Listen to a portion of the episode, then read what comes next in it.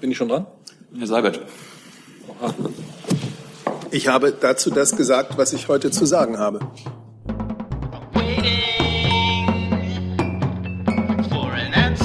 Ja, liebe Kolleginnen und Kollegen, herzlich willkommen in dieser Regierungspressekonferenz an diesem Mittwoch.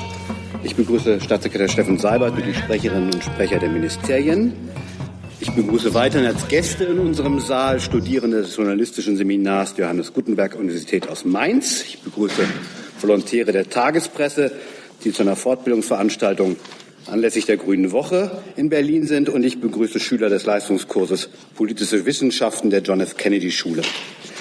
Ferner begrüßen wir die Direktorin des Regierungspresseamtes der Republik Slowenien und die erste Botschaftsrätin der Botschaft. Herzlich willkommen. Bevor wir anfangen, möchte ich darauf hinweisen, dass wir in ungefähr einer Stunde, also ziemlich genau in einer Stunde, Sigmar Gabriel als Bundeswirtschaftsminister hier zu Gast haben. Wir deswegen pünktlich hier beenden wollen und nicht äh, weit darüber hinausschießen wollen.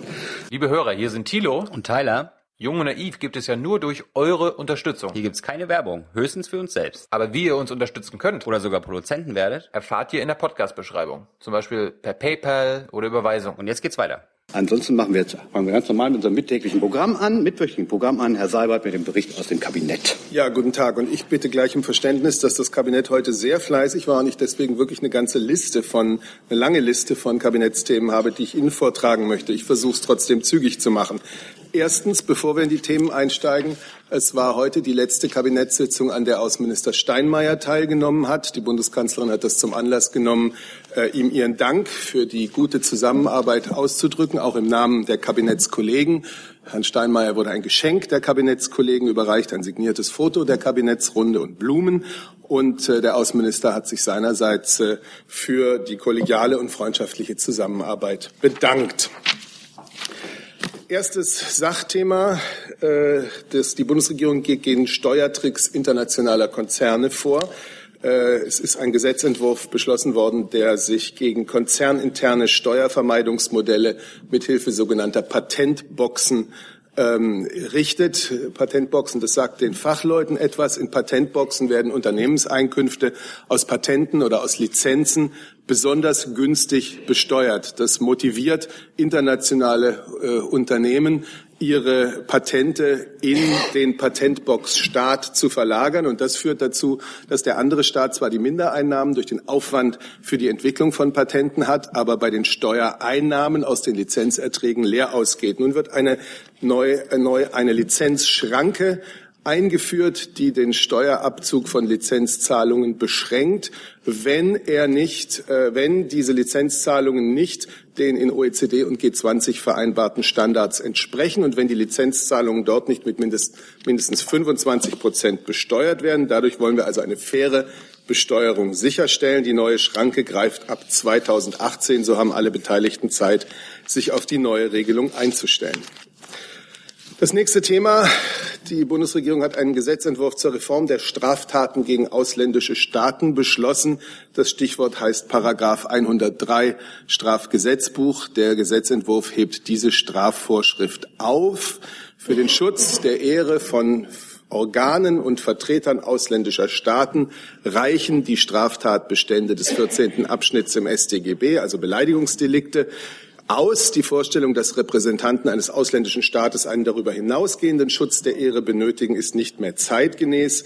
Insbesondere bedarf es zum Schutz von Organen und Vertretern ausländischer Staaten nicht eines im Vergleich zu den Beleidigungsdelikten erhöhten Strafrahmens. Das Gesetzgebungsverfahren soll noch in dieser Legislaturperiode abgeschlossen werden, sodass das Gesetz zum 1. Januar 2018 in Kraft treten kann.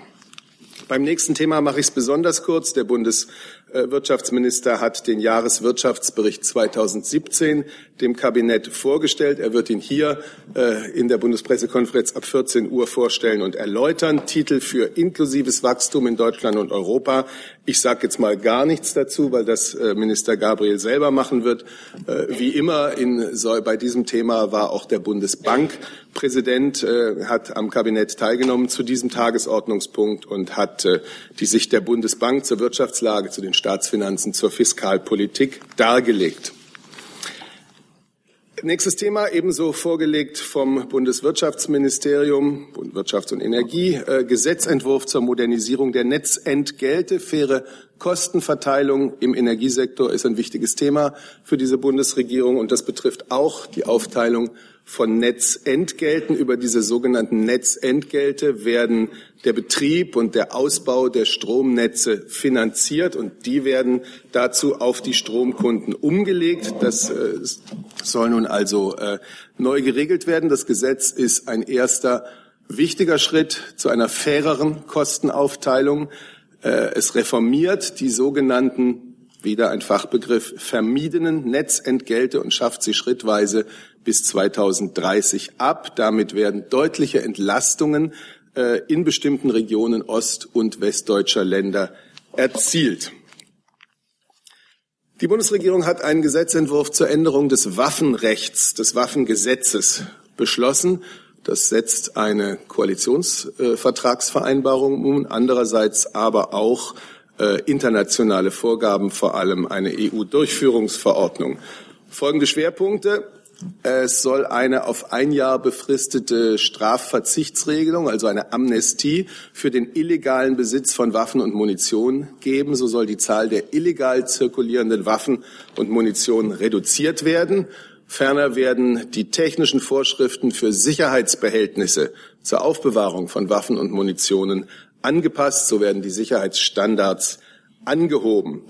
Über den Gesetzentwurf, den das Kabinett beschlossen hat, hinaus hat Bundesminister de Maizière heute ja angekündigt, dass künftig äh, die Extremistendatei mit dem Verzeichnis von Waffenbesitzern und äh, Antragstellern für Waffenbesitz äh, abgeglichen werden. Das ist noch nicht in dem heutigen ähm, Gesetzentwurf, äh, der das, durch das Kabinett ging, enthalten. Aber dafür gibt es eine politische Einigung. So hat sich der Innenminister heute ja geäußert.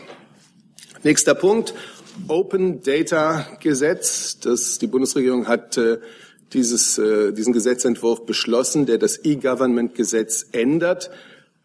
Es wird jetzt den Behörden der, wie man sagt, unmittelbaren Bundesverwaltung aufgegeben, elektronische, elektronisch gespeicherte Daten als offene Daten bereitzustellen. Natürlich nicht sensible personenbezogene Daten, sondern zum Beispiel anonymisierte Statistiken, die in den Ministerien vorliegen, Karten, Wetterdaten und so weiter, die für die Öffentlichkeit relevant und verwendbar sind. Offene Daten, das beschreibt ein Konzept, bei dem diese Daten in unbearbeiteter Form maschinenlesbar ohne Zugangsbeschränkung von jedermann frei verwendet, nachgenutzt und verbreitet werden können, wenn keine Rechte dritter Personen entgegenstehen. Indem die Behörden also diese unentgeltlich, diese offenen Daten unentgeltlich bereitstellen, erfüllen sie erstens eine Forderung aus der digitalen Agenda dieser Bundesregierung.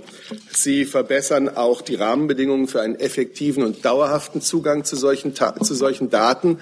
Ähm, und das Ganze in dem Bewusstsein, dass in Zeiten der Digitalisierung offene Daten eine sehr wertvolle Ressource sind, wenn sie transparent gemacht werden. Sie erhöhen einerseits die Chance auf mehr Teilhabe interessierter Bürgerinnen und Bürger und andererseits äh, können sie auch Impulse geben für neue Geschäftsmodelle, neue Wertschöpfung, neue wirtschaftliche Innovationen. Das ist der Sinn dieses Open Data Gesetzes.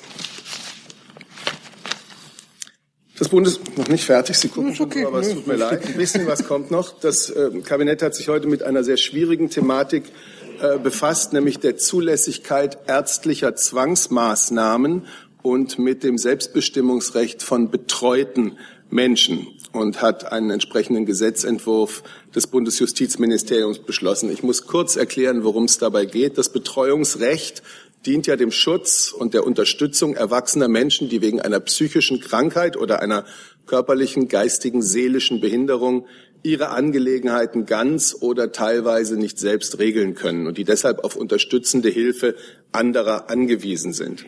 Oft können solche psychisch kranken oder behinderten Menschen nicht erkennen, dass eine medizinische Behandlung für sie notwendig ist. Und in diesem Fall kann es notwendig werden, eine ärztliche Zwangsmaßnahme vorzunehmen. Dabei muss der Betreuer des Kranken seine Einwilligung geben. Nun gab es im Gesetz bisher eine Regelungslücke, denn diese Einwilligung war nur möglich, die Einwilligung des Betreuers, wenn der Kranke, der Betreute, sich in einer sogenannten freiheitsentziehenden Unterbringung befand.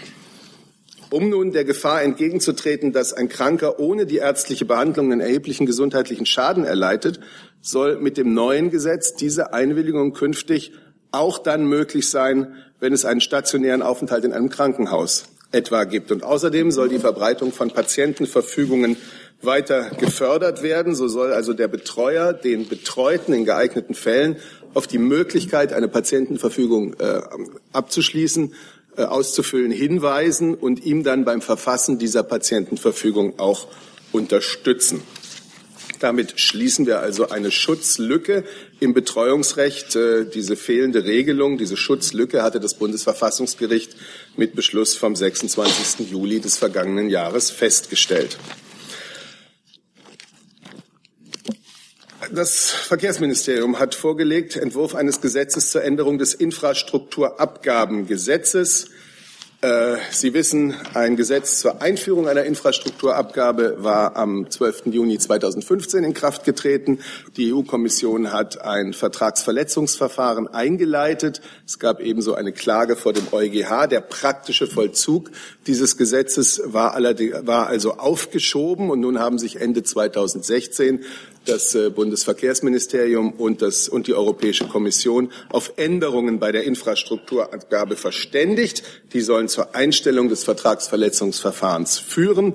Der Gesetzentwurf sieht also jetzt entsprechend der Brüsseler Einigung vor, dass äh, die Geltungsdauer des, äh, stärker gestaffelt wird, dass die Preise für Kurzzeitvignetten äh, verändert werden. Der zweite Preis, äh, der zweite Teil der Einigung betrifft eine Änderung des Kraftfahrzeugsteuergesetzes. Da geht es um die Höhe der Steuerentlastungsbeträge. Das erfolgt auch heute äh, beschlossen im Kabinett mit separatem Gesetz. Und bei allem muss man sagen, der Koalitionsvertrag wird eingehalten. Das heißt, es gibt keine Mehrbelastung für Halter von in Deutschland zugelassenen Kraftfahrzeugen und das Gesetz ist EU-rechtskonform und die prognostizierten Einnahmen leisten einen substanziellen Beitrag zur Verkehrsinfrastrukturfinanzierung. Damit im Zusammenhang steht die äh, Gesetzänderung bei der Kfz-Steuer, die die Bundesregierung beschlossen hat. Äh, also sie passt die Kraft, das Kraftfahrzeugsteuergesetz an um den EU-rechtlichen Bedenken der EU-Kommission äh, Rechnung zu tragen. Mehr Belastungen, ich sage es nochmal, für die Halter von in Deutschland zugelassenen Kraftfahrzeugen wird es durch die Einführung der Infrastrukturabgabe weiterhin nicht geben. Und um die ökologische Anreizwirkung des Ganzen zu äh, stärken, für besonders schadstoffarme PKWs wird die Steuerentlastung für Pkw der Euro 6 Emissionsklasse ausgebaut. Und nun habe ich noch einen letzten Punkt, der ebenfalls mit dem Autoverkehr zu tun hat und äh, der dazu führt, dass wir dann, wenn der Bundestag das beschlossen hat, wahrscheinlich das modernste ähm, Straßenverkehrsgesetz der Welt haben, weil es erstmals den rechtlichen Rahmen setzt für die Entwicklung, eine Entwicklung, die viel schneller geht, als viele das denken, von äh, Fahrassistenzsystemen und von automatisiertem und vernetztem Fahren. Diese Systeme werden ja kontinuierlich weiterentwickelt. Einparkhilfen, Spurhaltesysteme, Abstandswarner, Notbremsassistenten, das gehört inzwischen ja schon zur üblichen technischen Ausstattung, aber künftig werden eben automatisierte Systeme die ganze Fahrzeugsteuerung in bestimmten Situationen übernehmen können. Es bedarf also neuer Vorgaben des Gesetzgebers, die regeln das Zusammenwirken zwischen Fahrer und Fahrzeug mit automatisierten Funktionen. Nun wird das Straßenverkehrsgesetz dahingehend geändert, dass der Fahrer in bestimmten Situationen die Fahrzeugsteuerung an technische Systeme übertragen darf. Bei Gefahrensituationen oder bei technischen Störungen wird der Fahrer durch Signaleinrichtungen gewarnt und kann die Fahrzeugsteuerung wieder übernehmen. Und das vorliegende Gesetz stellt klar, dass der Betrieb von Fahrzeugen mit automatisierten Fahrfunktionen nur im Rahmen der bestimmungsgemäßen Verwendung zulässig ist. Nun bin ich fertig. Vielen Dank. Mein Zettel ist auch voll, Herr Seibert. Ich muss da auf der Rückseite weitermachen. Okay. Aber wir haben noch zwei Themen des Auswärtigen Amtes und eine Reiseankündigung. Herr Schäfer, bitte. Wieso zwei? Drei? Mindestens. Ich äh, würde gerne mit einem Thema beginnen, äh, das uns an dieser Stelle leider im vergangenen Jahr, auch in diesem Jahr immer wieder äh, betrifft äh, und bei dem äh, die Bundesregierung immer und jedes Mal eine ganz klare Haltung zum Ausdruck bringt. Ich würde gerne mit Ihnen kurz sprechen darüber, dass jetzt auch offiziell von kuwaitischen Regierungsbehörden bestätigt worden ist, dass heute die Todesstrafe an sieben Personen vollzogen worden ist. Ähm, das sind, glaube ich, fünf Männer und zwei Frauen, denen schwere Kapitalverbrechen, unter anderem Mord, zur Last äh, gelegt worden sind. Äh, unter den Hingerichteten befinden sich kuwaitische Staatsangehörige, auch ausländische Staatsangehörige, ausdrücklich keine Deutschen. Die Todesstrafe ist in Kuwait seit 2013 nicht mehr vollstreckt äh, worden. Und gerade weil wir hier so eine Art de facto Moratorium für nahezu vier Jahre hatten, möchte ich hier für die Bundesregierung erneut und aus diesem konkreten Anlass sagen, dass die Todesstrafe aus unserer Sicht eine unmenschliche Form der Bestrafung ist, die wir unter allen, ich wiederhole, unter allen Umständen ablehnen. Deutschland setzt sich zusammen mit seinen Partnern in der Europäischen Union für die Abschaffung und die Ächtung der Todesstrafe ein, und zwar weltweit und völlig unabhängig davon, welcher Staat das tut und in welchem Verhältnis wir zu ihm stehen. Und deshalb ersuchen wir auch seine, äh, seine Exzellenz, den Scheich Sabah al-Ahmad al-Jaber al-Sabah dringend von weiteren Hinrichtungen abzusehen und die Menschenrechte in Kuwait zu schützen. Das war das Erste, was ich Ihnen gerne sagen möchte. Und das Zweite ist leider auch ähm, eine Aussage, die ich gerne für die Bundesregierung tätigen möchte angesichts der jüngsten Entwicklungen im Nahost-Friedensprozess.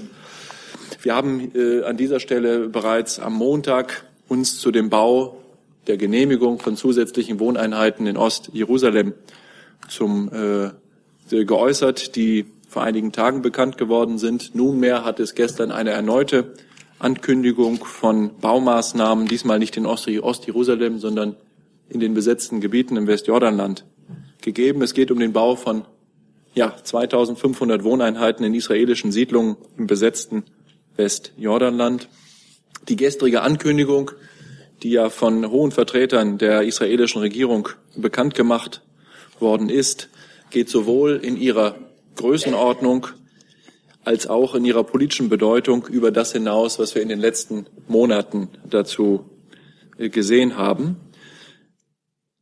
Ganz unabhängig von unserer rechtlichen Position zum Siedlungsbau, die Sie alle kennen, lässt uns dies, wie auch die damit verbundene politische Absichtserklärung der israelischen Regierung, den Siedlungsbau weiter auszuweiten, daran zweifeln, ob die israelische Regierung noch zu ihrem ja immer wieder geäußerten Bekenntnis zu einer Zwei-Staaten-Lösung steht. Deshalb ist die große Sorge, die ich hier gerne für die Bundesregierung zum Ausdruck bringen möchte, eben keine diplomatische Phrase.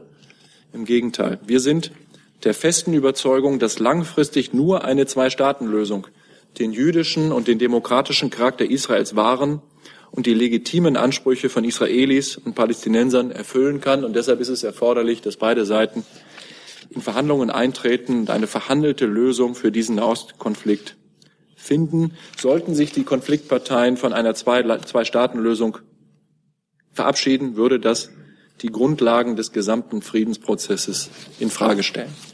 Und das Dritte, was ich Ihnen gerne sagen möchte, ist äh, in der Tat, äh, Herr Feldhoff, eine Reiseankündigung. Ich vermute, dass es die letzte Reise von Herrn Steinmeier sein wird. Ähm, die führt ihn morgen nach Paris. Das wird Sie, so hoffe ich jedenfalls, nicht überraschen, dass die letzte Reise von des deutschen Außenministers vor Ende seiner Amtszeit nach Paris geht. Eine seiner ersten Reisen hat auch bereits nach Paris geführt. Deutschland ist und bleibt für für Deutschland ist und bleibt Frankreich ein enger Freund, ein enger Vertrauter, sowohl in Europa wie auch darüber hinaus. Es ist deshalb von Herrn Steinmeier bewusst angelegter Ausdruck dieser Partnerschaft und der deutsch-französischen Freundschaft, dass er sich zum Abschluss seiner Zeit als deutscher Außenminister mit und bei seinem französischen Amtskollegen Jean-Marc Ayrault verabschieden möchte und das äh, in Paris, der französischen Hauptstadt, tun wird. Ich danke Ihnen. Vielen Dank, Herr Schäfer. Dann versuchen wir uns jetzt mal zu orientieren in den vielen Themen. Wir fangen mal an mit den Kabinettsthemen und dem Abschied von Herrn Steinmeier. Da habe ich zuerst Herrn Jung. Herr äh, wenn der noch Außenminister nicht zum Bundespräsidenten gewählt wird, was passiert dann? Abteilung hypothetische Fragen, die ich hier nicht beantworte. Bleibt er dann Mitglied der Bundesregierung? Ist er jetzt für immer raus? Oder ein Hausmeisterjob? Oder? Okay, ich glaube, die Frage wird jetzt rhetorisch. Was passiert, wenn Herr Steinmeier nicht zum Bundespräsidenten gewählt wird? In Respekt vor der Bundesversammlung werde ich mich dazu nicht äußern. Schönen Dank. Dann Herr Pichler mit einer Frage dazu. Ja, ein gewisser Bruch zur Kfz-Steuer an das Finanzministerium und das Verkehrsministerium. Herr Pichler, können wir gerade durch die Kabinettsthemen abhandeln? Ja, dann ja. habe ich Sie auf der Liste. Alles gut. Ähm, jetzt Frau Engel zu dem Thema. Da. Es ergeben sich ja dadurch, dass, wenn das jetzt die letzte Kabinettssitzung äh, von Herrn Steinmeier war, doch die eine oder andere personelle Folge daraus. Können wir da einen Zeitplan erfahren, wann da der eine oder andere in eine neue Position gelangt, ob es da klare Daten gibt, wann was passiert? Also Sie haben recht, was die Bundesregierung anbelangt, so stehen Veränderungen an. Dafür gibt es vorgeschriebene formale Abläufe. Es greift Artikel 64 des Grundgesetzes, wonach Bundesminister auf Verlangen der Bundeskanzlerin vom Bundespräsidenten äh, entlassen oder auch äh, ernannt werden. Und äh, diese äh, formalen Abläufe sind jetzt eingeleitet. Sie werden in den nächsten Tagen äh, erleben, wie das weitergeht.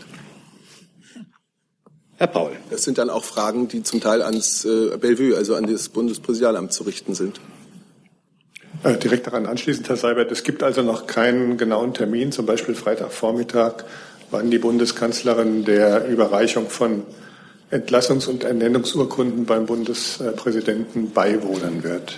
Für Termine im Bundes, beim Bundespräsidenten ist dann schon in erster Linie das Bundespräsidialamt auskunftszuständig. Ja, das wäre ja ganz praktisch, wenn die Kanzlerin äh, zugegen sein könnte, weil ohne sie kann es ja wohl schlecht stattfinden. Da müssen Sie sich auch gar keine Sorgen machen.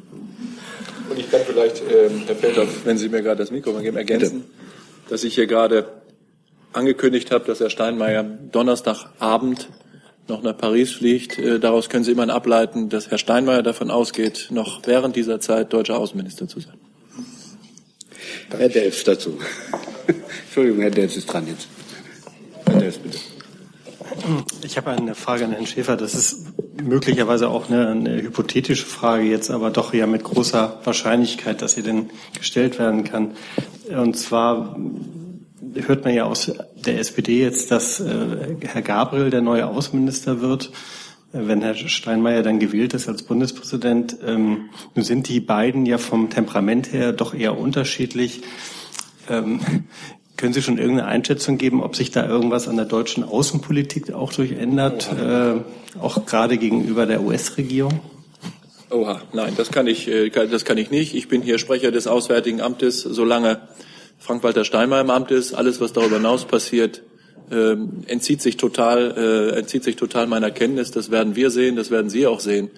Herr Dels, was ich Ihnen sagen kann, ist, dass äh, das Auswärtige Amt sich auf den neuen Außenminister und den Nachfolger von Frank-Walter Steinmeier, der, wenn ich äh, das richtig sehe, Sigmar Gabel sein wird, sehr freut.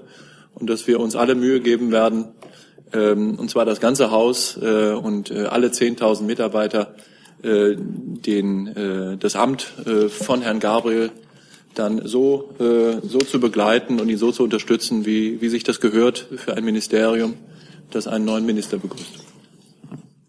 Bitte. Ähm, was hat Herr Steinmeier als Geschenk bekommen? Und ähm, trifft er sich ähm, morgen in Paris auch mit dem Bundespräsidenten Gauck, der auch zufälligerweise in Paris ist?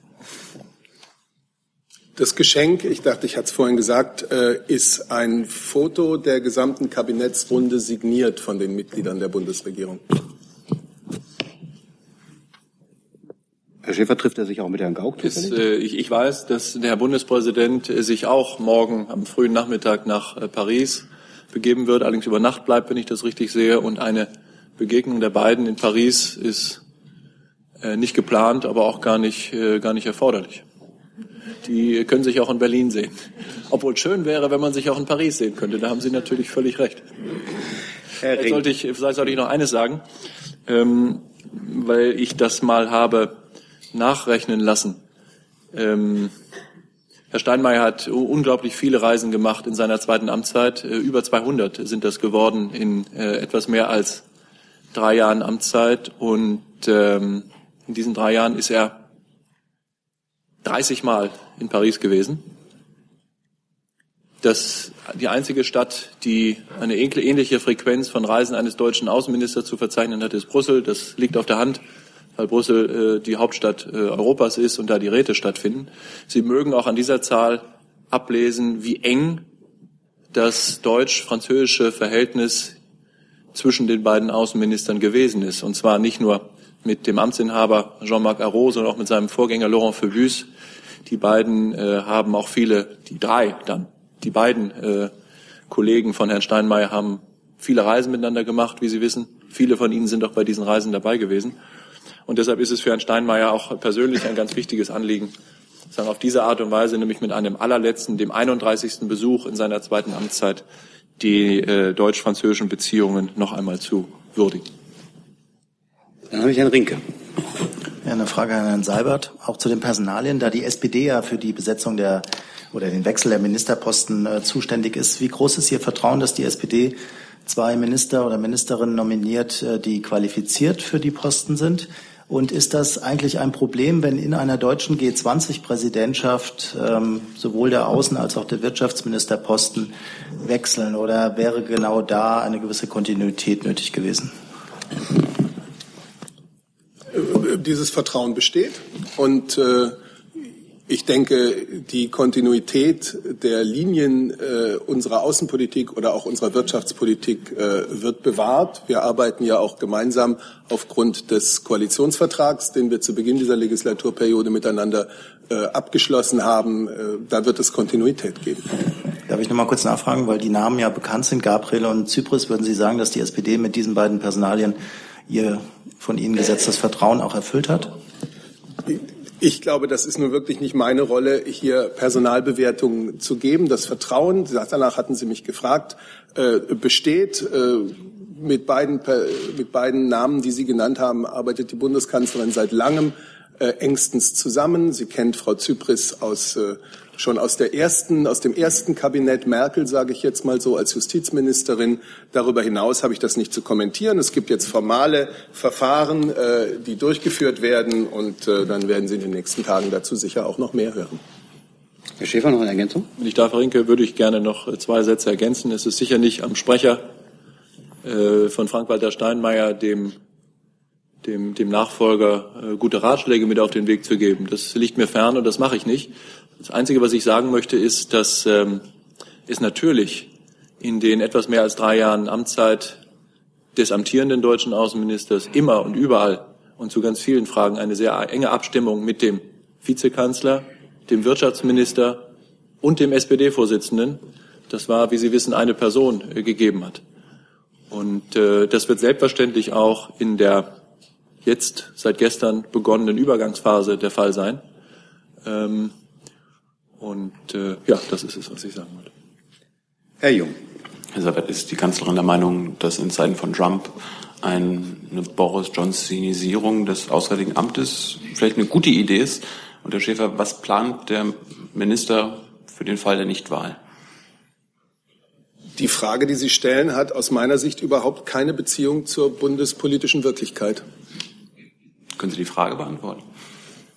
Das habe ich. Nein. Herr Schäfer noch dazu kurz? Wollen Sie das beantworten? Also ich gehe davon aus, dass ähm, der Wechsel im Amt des Außenministers jetzt äh, in der nächsten Zeit erfolgen wird. Das bedeutet, dass der deutsche Außenminister Frank-Walter Steinmeier von seinem Amt als deutscher Außenminister zurücktreten wird. Äh, der Bundespräsident wird ihm seine Entlassungsurkunde aushändigen. Dann ist Frank-Walter Steinmeier einfacher Abgeordneter des Deutschen Bundestages. Dann wird die Bundesversammlung äh, am 12. Februar darüber entscheiden, ob der Abgeordnete des Deutschen Bundestages, Frank-Walter Steinmeier, Bundespräsident der Bundesrepublik Deutschland wird. Und wenn die Bundesversammlung anders entscheiden sollte, dann wird er auch am Tag nach der Wahl Abgeordneter des Deutschen Bundestages sein, nehme ich an.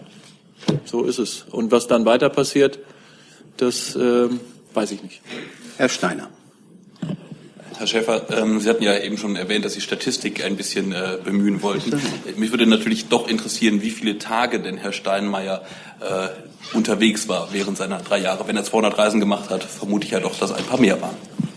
Ja, wir sind, äh, wie gesagt, bei 200 und ein paar zerquetschten Reisen. Wenn man das, wenn man das auf die Wochen herunterbricht, drei Jahre und einen Monat, das sind 160 Wochen so über den Daumen gepeilt, äh, über 200 Reisen, dann können Sie sehen, dass pro Woche pro Woche 1, so viele Reisen waren. Diese Reisen haben häufig mehrere Destinationen gehabt. Manchmal sind wir eine ganze Woche unterwegs gewesen.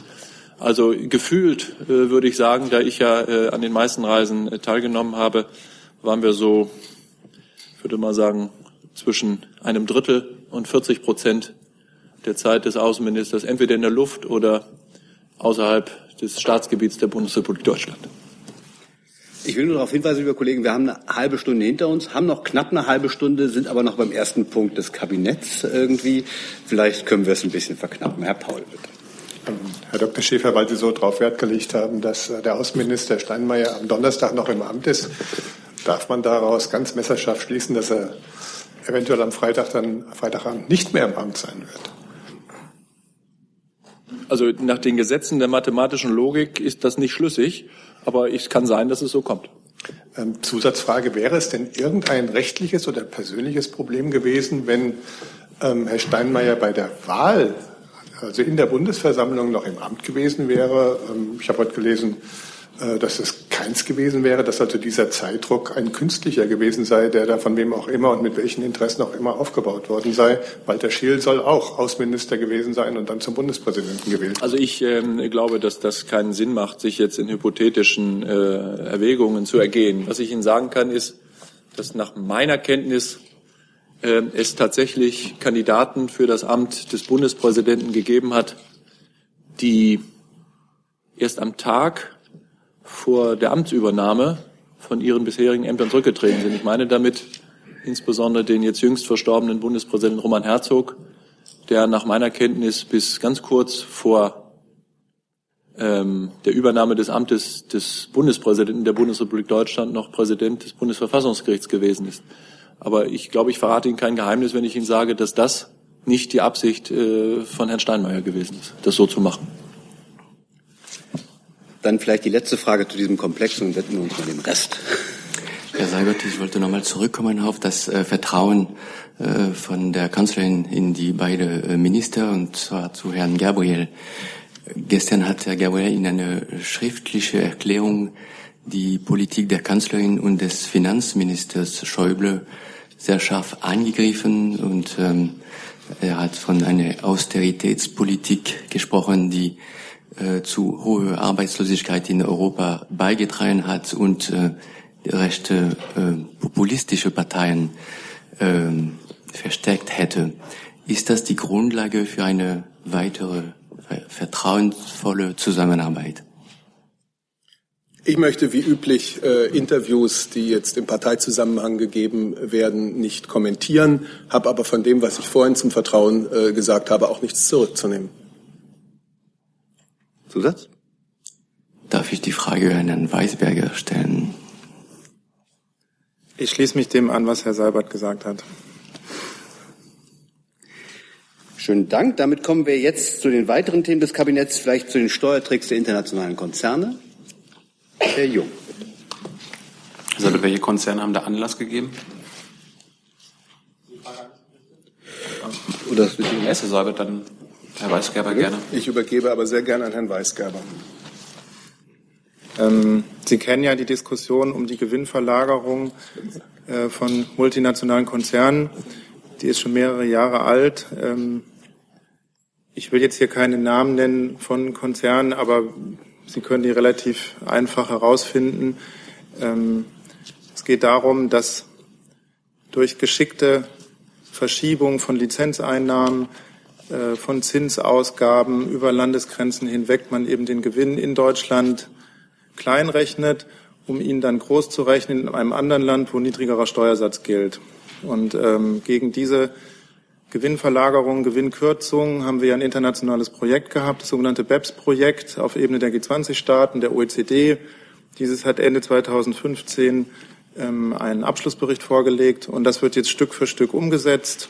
Und ein Baustein davon sind eben diese Patentboxen, die Herr Seibert vorhin ja auch schon dargestellt hat. Und ähm, wir gehen eben jetzt Schritt für Schritt ähm, daran, diese Praktiken multinationaler Konzerne zu beenden. Herr Weißger, schön, schön, dass Sie keine Konzernnamen nennen wollen, aber können Sie welche nennen und sind deutsche Konzerne davon betroffen? Wenn ja, welche? Ähm, ich will hier bewusst keine nennen. Es gilt ja auch sowas wie ein Steuergeheimnis in Deutschland.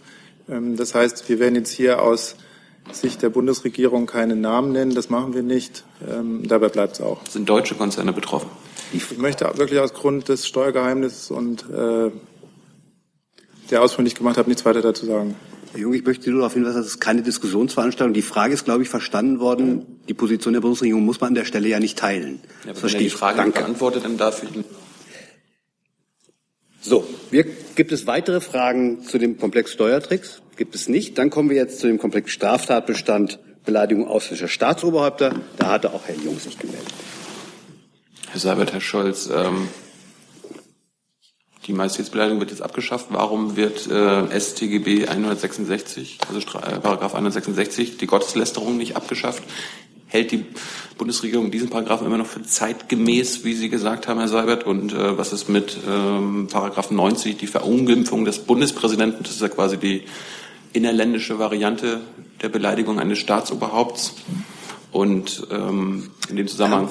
Ja, äh, hätten Sie vielleicht eine Frage? Also ich will auf die Regeln kurz hinweisen. Unsere Regeln, das wissen Sie, sind so, dass wir eine Frage eine Frage und eine zu zwei Gesetzen. Schon hab ich ich habe schon drei Fragen gehört. Nein. Also ich kann es ja mal, ich kann es relativ schnell beantworten. Über die Abschaffung des Paragraphen 103 Strafgesetzbuch hinaus habe ich Ihnen keine Vorhaben der Bundesregierung mitzuteilen. Zusatz? Sie, er beantwortet keine Fragen. Jetzt muss ich eine Zusatzfrage stellen, die äh, eigentlich meine Frage war vorhin. Warum ist Gotteslästerung und die Beleidigung des Bundespräsidenten noch zeitgemäß, Herr Seibert und Herr Schäfer? Sie sind verpflichtet, uns über die rechtliche Bewertung des Böhmermannsgedichts Aus, Auskunft zu geben. Können Sie uns die hier vortragen?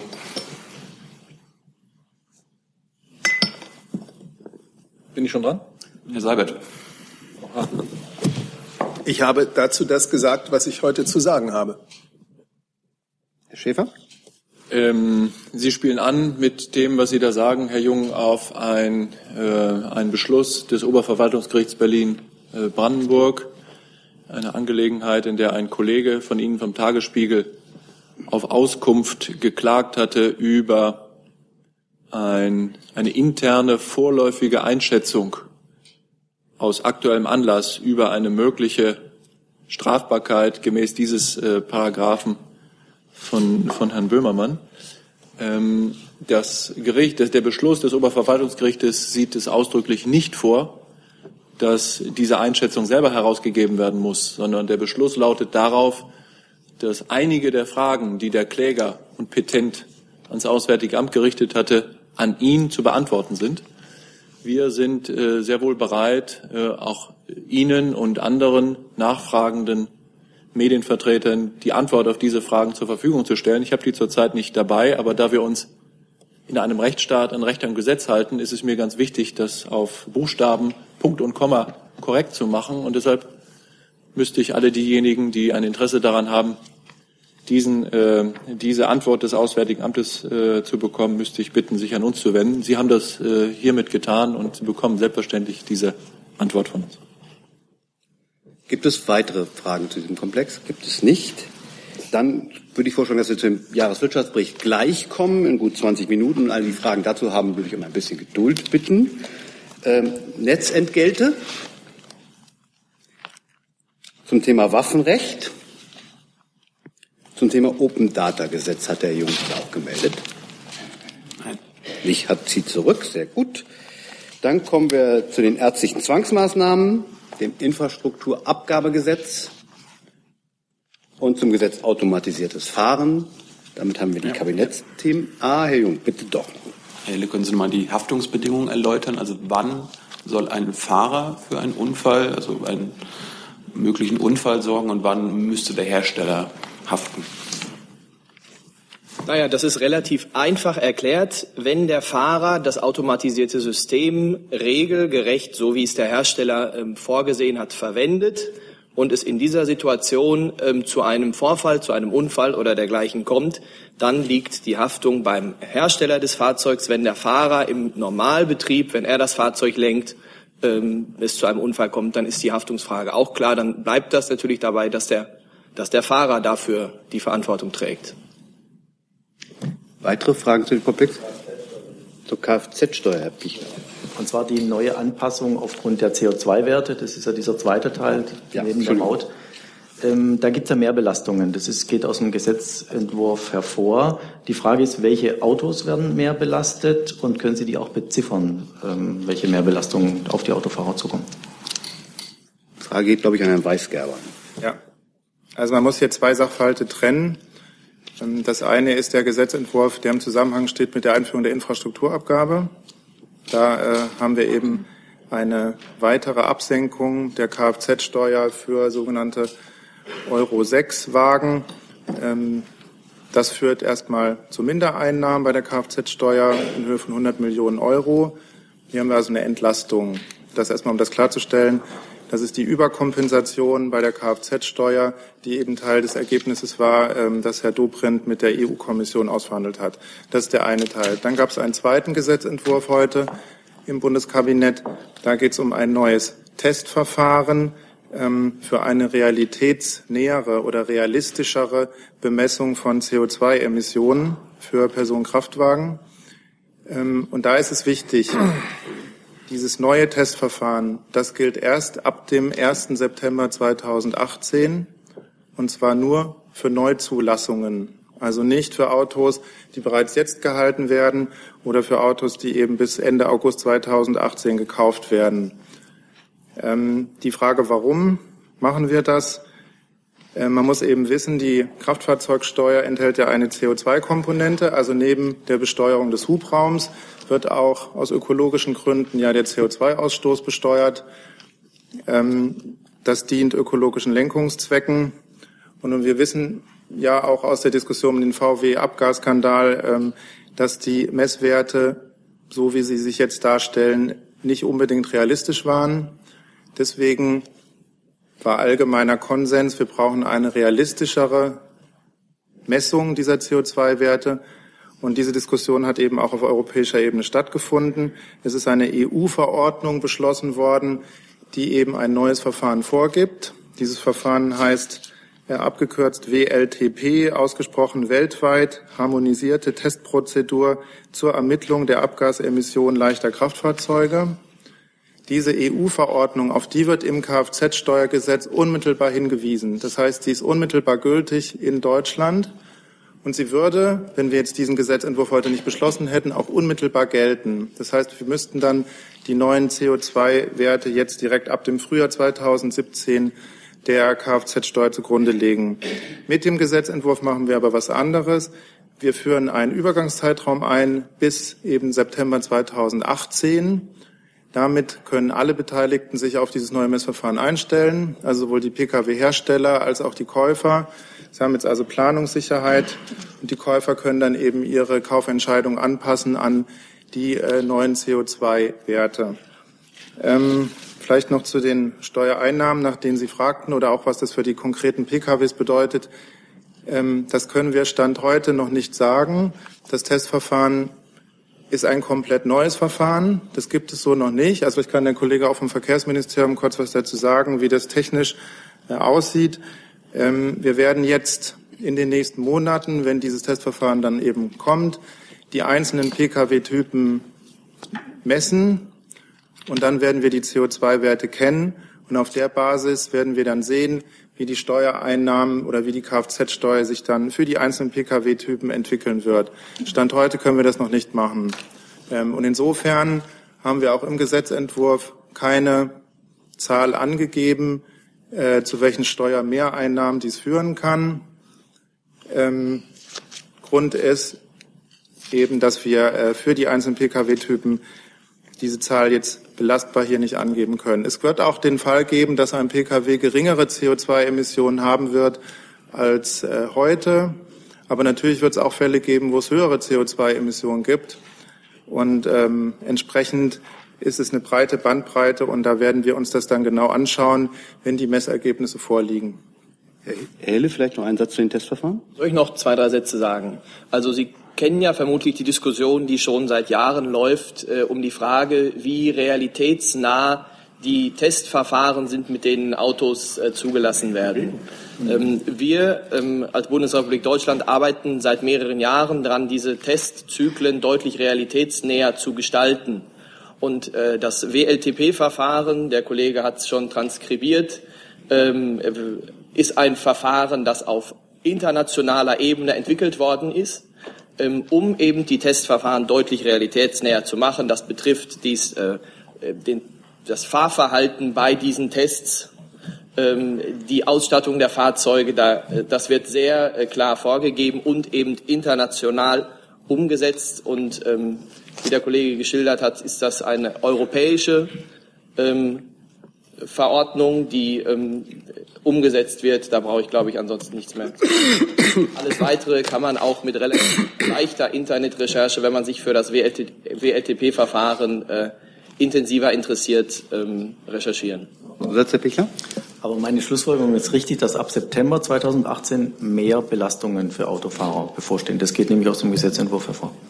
Es ist kein Ziel des Gesetzes, eine Steuerbelastung einzuführen. Es ist auch nicht das Ziel, Steuermehreinnahmen damit zu erzielen. Das Ziel ist, eine realistischere Bemessung der CO2-Werte zu erzielen, äh, weil wir wissen eben, dass die bestehenden äh, Werte nicht unbedingt realistisch genug sind. Ähm, wenn man eben eine CO2-Komponente bei der Kfz-Steuer haben will, dann muss es ja auch das Ziel sein, dass diese realistisch erfasst werden. Und darum geht es. Herr Paul dazu? Ähm, zur Pkw-Maut. Zur Pkw-Maut kommen wir gleich nochmal zu. Dann Herr Daniel nochmal dazu. Daniel ist da. Nee, Entschuldigung, da. Herr Weisgerber nochmal nachgefragt, auch wenn das jetzt realitätsnah sein soll, auch wenn es eine europarechtliche Regelung sein soll, würden Sie bestreiten, wenn ich sage, das ist eine verdeckte Steuererhöhung, obwohl CDU und CSU doch Steuererhöhungen ausgeschlossen haben?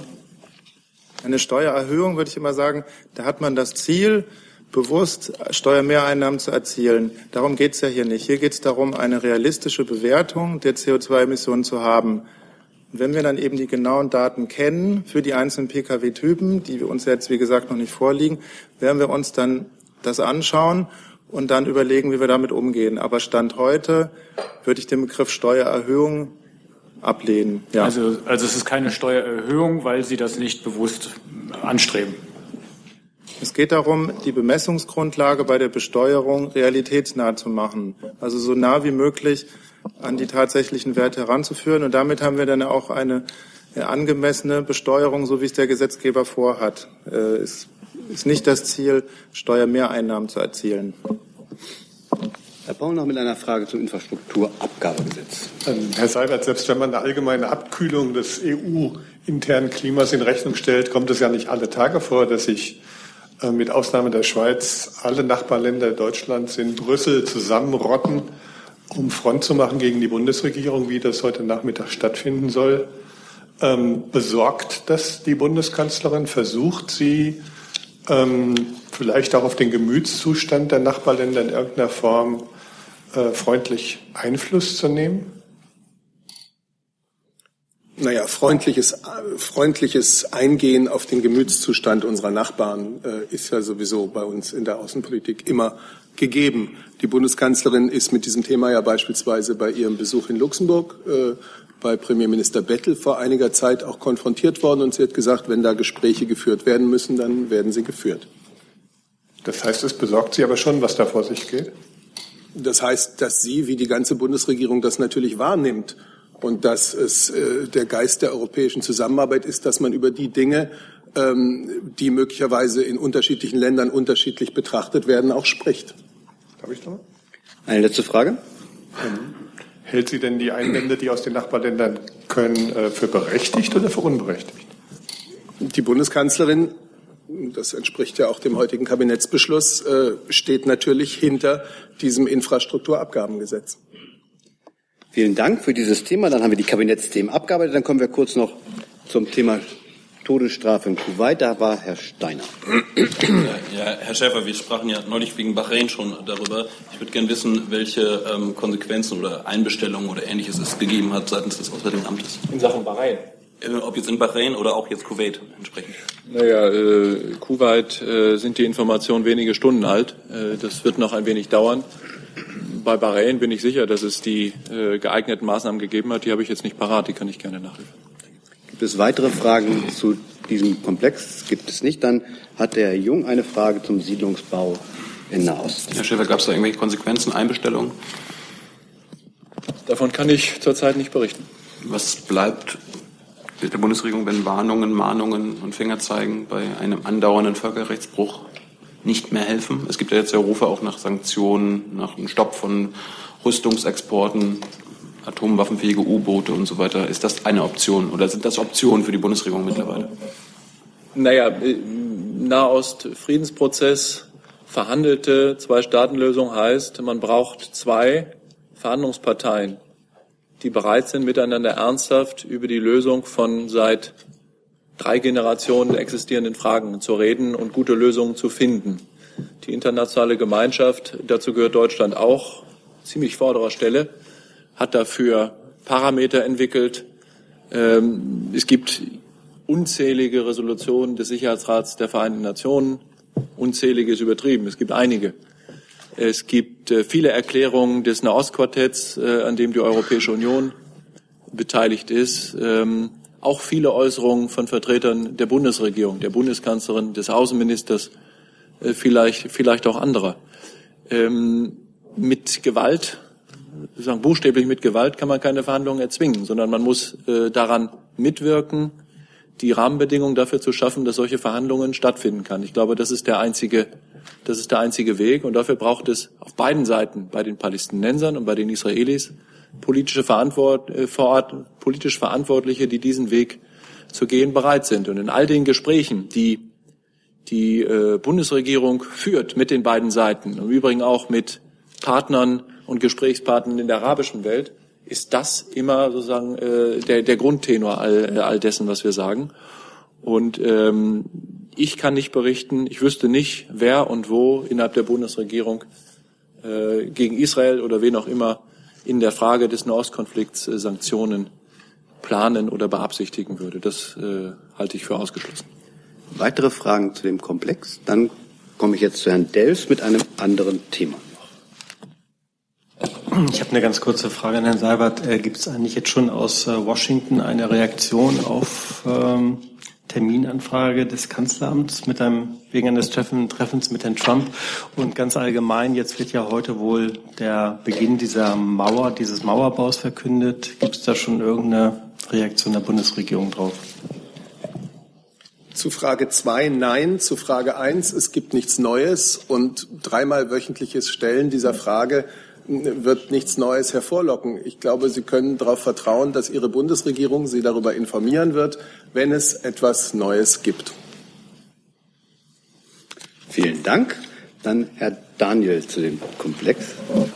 Herr Schulz, da. Liebe Hörer, hier sind Thilo und Tyler. Jung und Naiv gibt es ja nur durch eure Unterstützung. Hier gibt's keine Werbung, höchstens für uns selbst. Aber wie ihr uns unterstützen könnt oder sogar Produzenten werdet, erfahrt ihr in der Podcast-Beschreibung. Zum Beispiel per PayPal oder Überweisung. Und jetzt geht's weiter.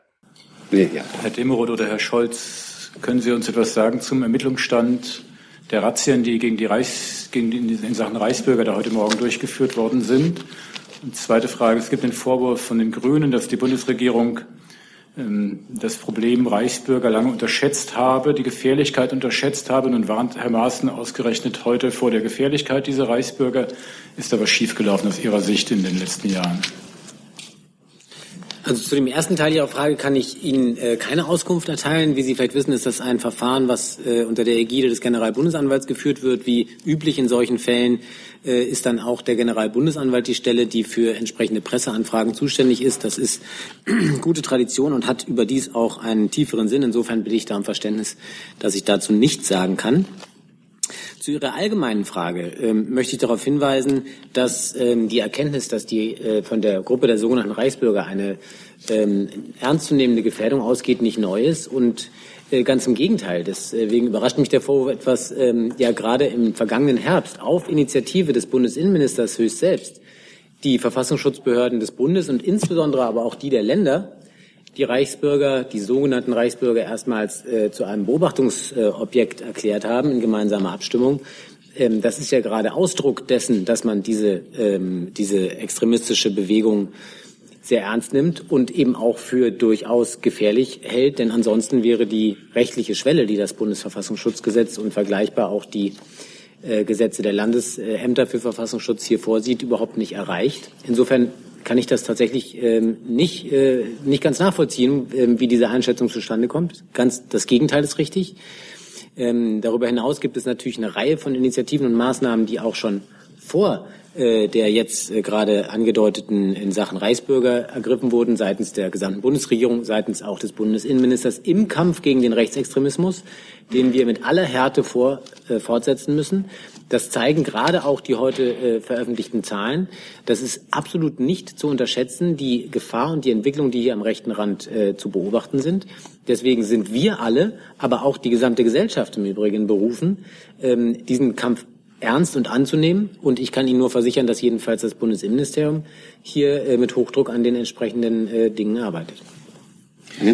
Ja, vielen Dank. Ich kann vielleicht nur noch ganz kurz ergänzen, dass ähm, der Generalbundesanwalt auch eine Pressemitteilung schon herausgegeben hat, auf die ich, sich, auf die ich Sie hier gerne verweise. Ähm, es geht um den Verdacht der Bildung einer rechtsextremistischen Vereinigung, äh, sodass auch die Verfolgungszuständigkeit des Generalbundesanwalts gegeben ist und er das Ermittlungsverfahren führt. Ähm, der Justizminister hat sich dazu heute auch schon geäußert. Das möchte ich hier gerne auch noch mal äh, kurz wiedergeben. Das ist ein wichtiges Zeichen gegen die rechtsextremistische Szene in Deutschland. Die Durchsuchungen zeigen, unsere Ermittlungsbehörden sind wachsam und gehen sehr konsequent gegen Extremismus vor.